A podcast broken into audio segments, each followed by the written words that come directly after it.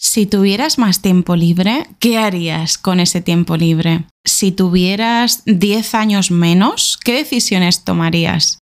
Si el mundo fuera muy pequeño, ¿cómo crees que sería?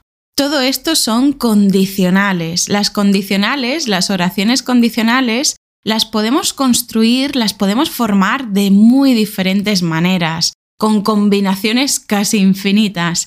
Pero en este episodio vamos a practicar solamente un tipo de condicional. Vamos a practicar condiciones, vamos a hablar, expresar condiciones poco probables o irreales y sus consecuencias. Para eso estoy aquí con Antonio. Pero antes me gustaría anunciarte que la Academia de Español de nivel oro vuelve a abrir sus puertas sabes que la Academia de Español RQL tiene dos niveles. El nivel plata, que es el que seguro que conoces, con las clases de conversación, un montón de clases de vocabulario, de español coloquial, de gramática grabadas, con, bueno, muchas cosas, ya lo sabes. Y aparte hay un nivel oro que es más o menos nuevo, lo empezamos en octubre de 2022 de este año, si lo estás escuchando en los últimos días de 2022. Y este nivel, nivel oro, tiene algo diferente. Tiene toda la academia de nivel plata y además una clase a la semana con un grupito de tu mismo nivel. Por ejemplo, si tu nivel es B1, entonces todas las semanas tendrías una clase con un grupito de máximo 5 estudiantes del mismo nivel y en las clases aprendemos contenidos diferentes, de gramática, de cultura, de vocabulario, etc. Pues esta semana, o los próximos días, mejor dicho, los próximos días estarán abiertas las puertas de la Academia de Nivel Oro. Se cerrarán muy pronto. Hay muy, muy pocos días para poder entrar en estos grupitos de la Academia de Nivel Oro. Primero renovarán los estudiantes actuales y después las plazas restantes estarán disponibles para la gente que se apunte a la lista de espera. Por eso te dejo el enlace en la descripción de este episodio por si te apetece apuntarte a la lista de espera y formar parte de los grupitos de la Academia de Español RQL del nivel oro. Y ahora sí que sí, vamos a practicar las condicionales.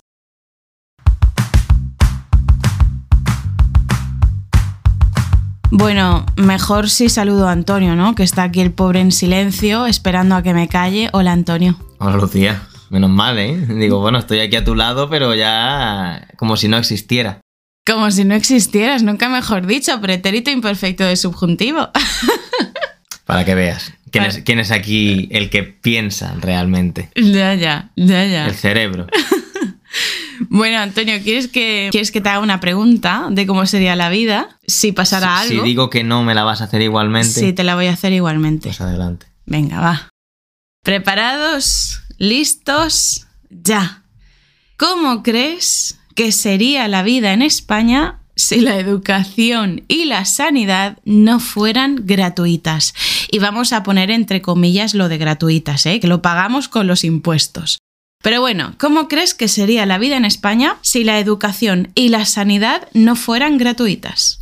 Es una buena pregunta, es una pregunta también que no es sencilla de responder, pero bueno, creo que la educación y la sanidad tal y como la conocemos hasta ahora, pues son accesibles para todo el mundo aquí en España. Y bueno, si no fueran gratuitas, pues se generarían bastantes más diferencias entre unos y otros. Los ricos, la gente con dinero, tendría acceso a una buena educación y una buena sanidad de pago, pero la gente de clase media y clase baja pues tendría bastantes más problemas, porque realmente no todo el mundo se puede permitir eso y si no tienes un buen sueldo, si no tienes muchos ahorros y, si no tienes una cantidad de dinero grande para poder permitirte todo eso, pues el día a día, tu vida diaria se vuelve bastante más difícil. Y además no solo eso, sino tu futuro. Tu futuro también está marcado en parte por tu educación si tu educación no ha sido demasiado buena, pues sería muy complicado que luego pudieras llegar a, obtener una carrera o un trabajo en condiciones porque tu formación sería bastante peor. Sí, yo creo que si la educación y la sanidad no fueran gratuitas en España, la vida sería muchísimo más difícil para millones de personas, para millones de personas. A veces escuchamos noticias de, de otros países, países incluso del, del, primer mundo, ¿no? Por ejemplo, Estados Unidos es el gran ejemplo de país desarrollado, pero que no tiene una sanidad accesible para todos, ¿verdad? Y a veces nos llegan noticias devastadoras, noticias muy tristes de gente que se arruina para toda la vida, gente que se endeuda para toda la vida solamente por pagar o intentar pagar un tratamiento para alguna enfermedad. O la universidad para sus hijos. Exactamente, o la universidad para sus hijos, o los propios universitarios que necesitan tener varios trabajos para poder pagarse la universidad. Sí, creo que sería muy difícil y creo que es una de las cosas más bonitas o una de las mejores cosas que tiene España, la educación y la sanidad accesibles de manera universal para todos. Así que la vida seguro que sería mucho más difícil. Sin duda alguna. Bien, pues ahora te pregunto yo. ¿Crees que todo sería mejor si los seres humanos no necesitaran comer ni beber para sobrevivir? Cuidado, ¿eh? Ahí, la llevas. A ver, todo sería mejor. Pues sí, si no necesitáramos comer ni beber para sobrevivir, todo sería mejor. ¿Por qué? Porque uno de los grandes problemas que tiene la humanidad es el hambre en el mundo. Y eso se resolvería de un plumazo, ¿no? Si no tuviéramos que comer ni beber para sobrevivir, no habría millones de personas sufriendo y muriendo por inanición, por falta de, comida o por falta de agua. Así que por esa parte sería maravilloso, todo sería mejor. Por otra parte, comer es maravilloso, ¿no? Comerte una buena pizza italiana o una buena em, paella española o valenciana, vamos a decir, una buena paella valenciana o una tortilla de patatas o unas croquetas de boletus. Dios mío, se me hace la boca agua. Pues todo eso sería estupendo. Aquí la pregunta dice para sobrevivir, así que para sobrevivir sí, el mundo sería mejor.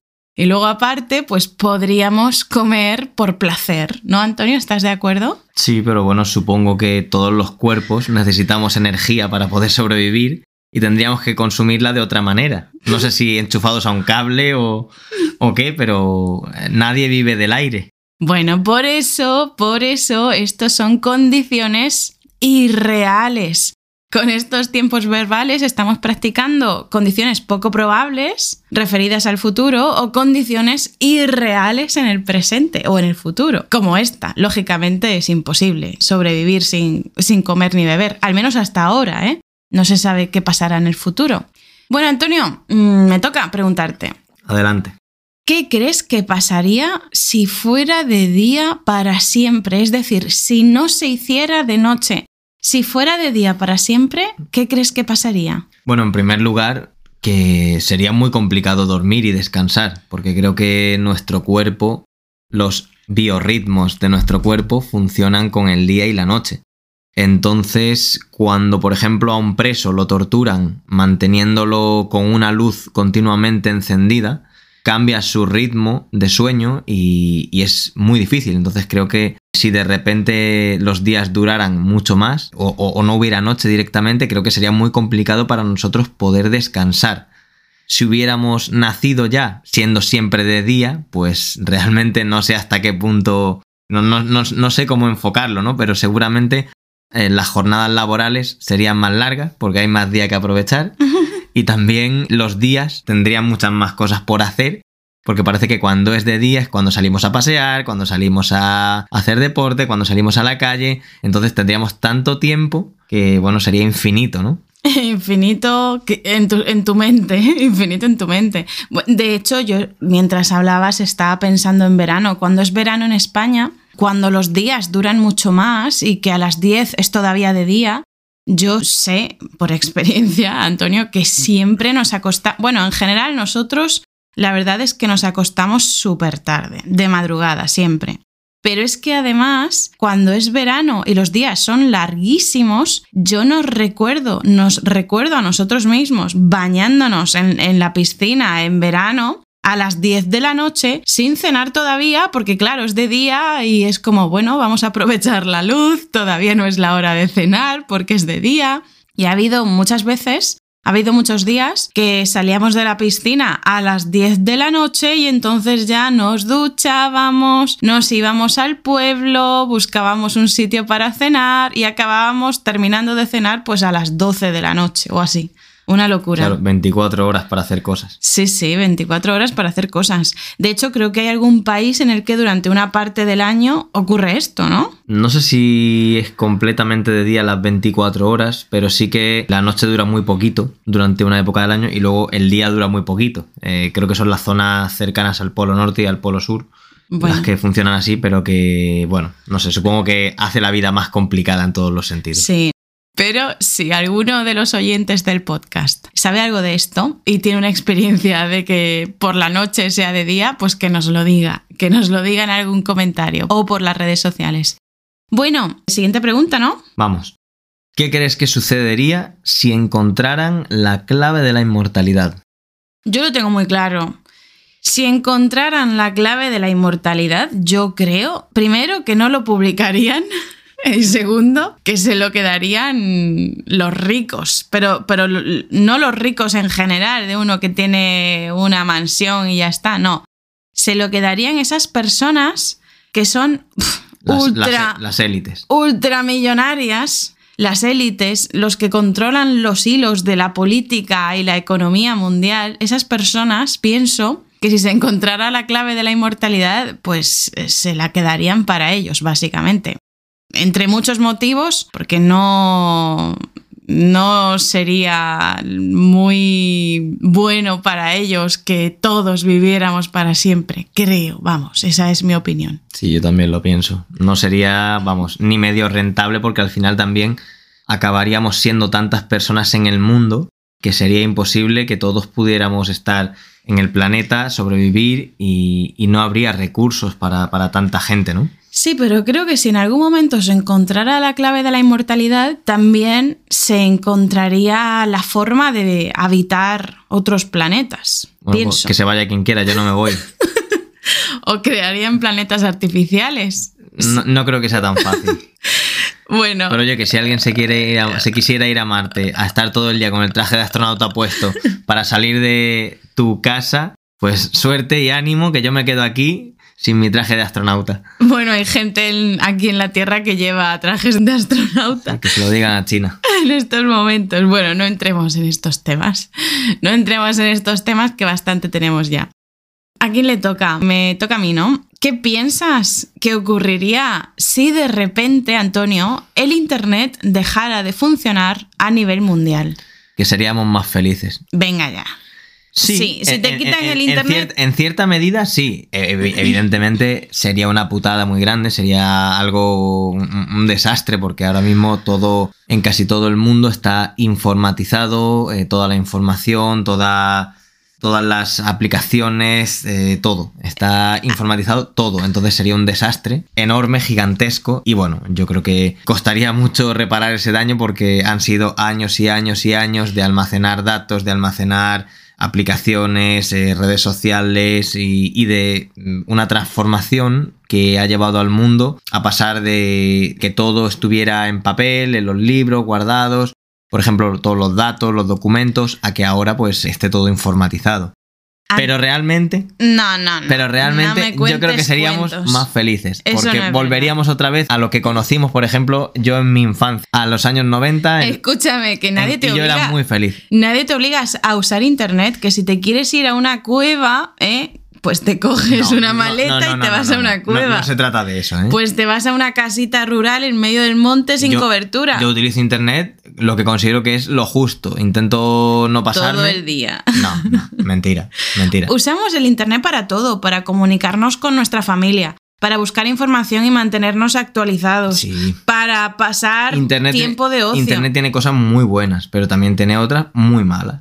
Está en nuestra mano saber organizarnos. No, es difícil quitar la dependencia que se nos ha generado con Internet actualmente. Entonces. Bueno, eh, chicos, Antonio piensa que sería más feliz sin Internet. Vamos a mandarle un saludo y apoyo, todo nuestro apoyo a Antonio para que lo supere.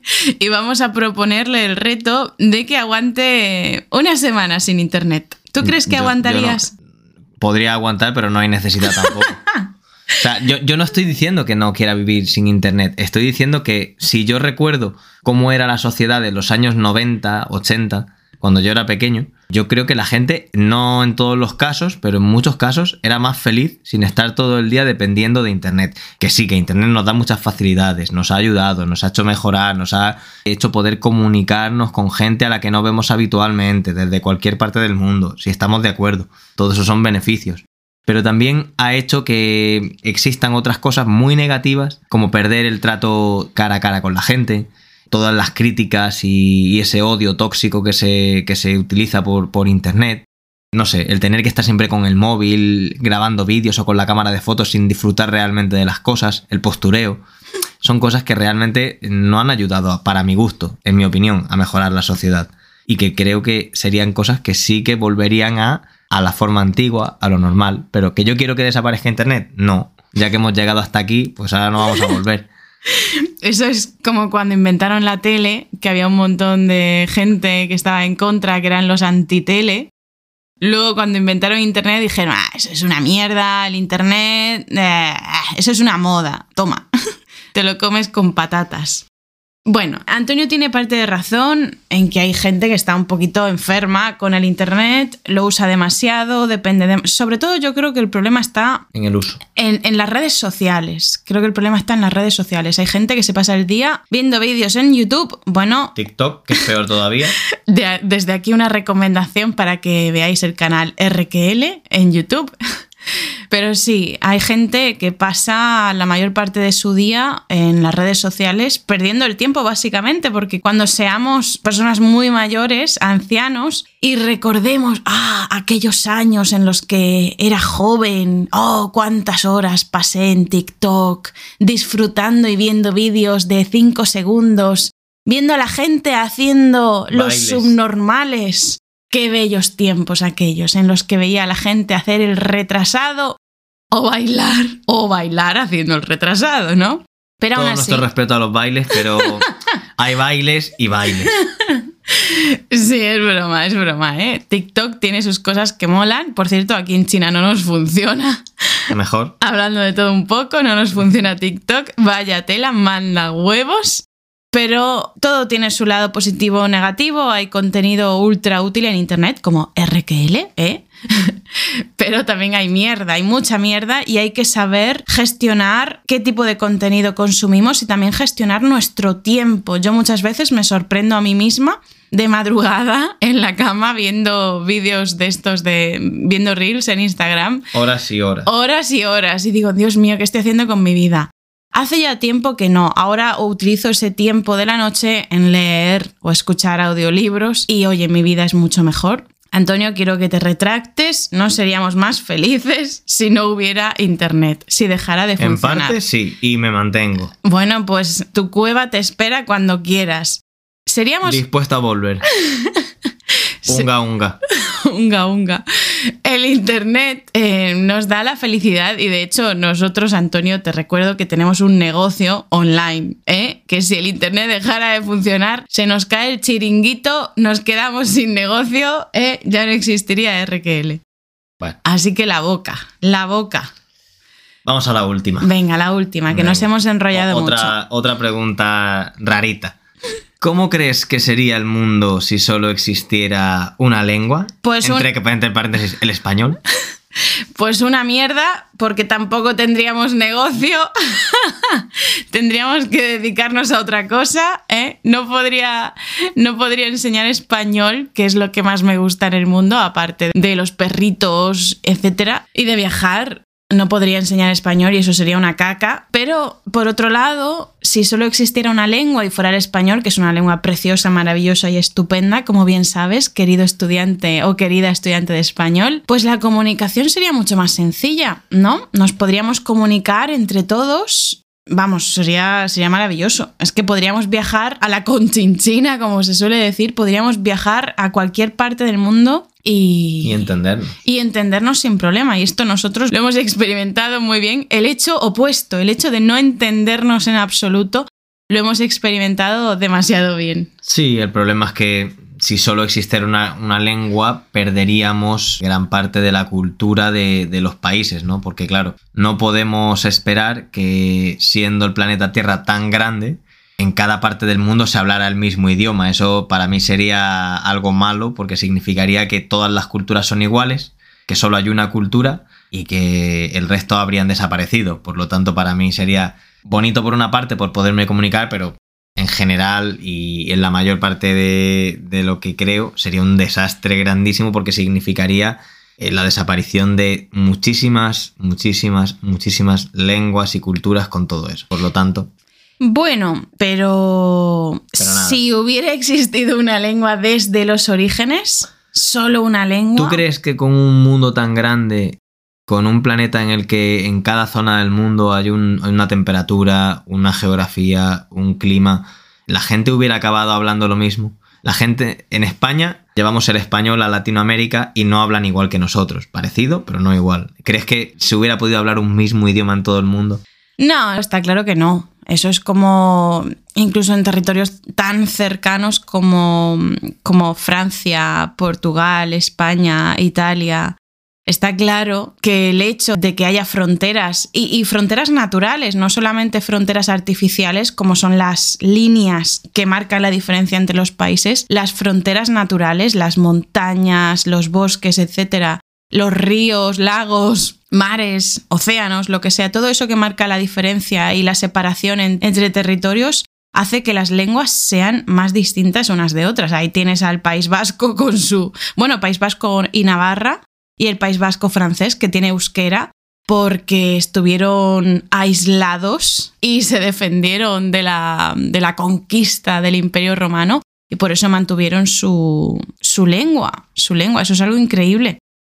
Y como bien has dicho, el ejemplo de, de Hispanoamérica, España conquistó buena parte de Hispanoamérica, les, les arrebató su cultura, les arrebató sus lenguas y les impuso el, el castellano, pero por la influencia de sus lenguas aborígenes, al final han cambiado el lenguaje, han cambiado el lenguaje y, y, por ejemplo, en México tienen un montón de palabras que en España no entendemos. En Colombia tienen un montón de palabras que en España no entendemos, en Argentina, etcétera. En todos esos países tienen la influencia de su lengua aborigen y el español, todo mezclado para que cada país tenga sus condiciones y sus características propias. Así que sería imposible, yo pienso. ¿Cómo sería el mundo si solo existiera una lengua? Pues sería fácil para la comunicación, pero sería Monótono culturalmente. monótono culturalmente, es cierto. Monótono culturalmente. Sería un poquito aburrido, un poquito aburrido.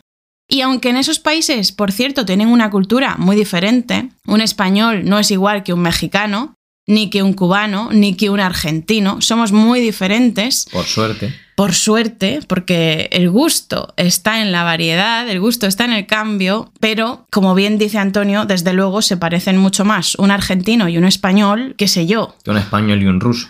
que un español y un ruso, que un español y un japonés, etc. Así que, bueno, sería imposible y un poquito aburrido. y con esto... Y la ruina para RQL, como ya has dicho. y la ruina sería la ruina para RQL. Tendríamos que dedicarnos a otra cosa. ya no podríamos enseñar español. En fin, yo creo que con esto y un bizcocho... ¿Y un bizcocho, Antonio, o no? A mí no me gusta el bizcocho. Bueno, pues con esto y un... Continúa la frase. Un... No se me ocurre la rima. ¿No se te ocurre la rima? Pues entonces nos quedamos con un bizcocho. Con esto y un bizcocho, Hasta mañana a las 8. hasta mañana a las 8. Seguro que vamos a cortar el episodio, pero que sepáis que Antonio ha estado media hora pensando cómo continuar la rima. Con esto y un bizcocho, hasta mañana a las 8. Que no es cierto, es, es una expresión, ¿eh? Venga chicos, nos vemos o nos escuchamos muy pronto en el próximo episodio de RQL, en el canal de YouTube, en las redes sociales o en la academia. Hasta pronto. Chao.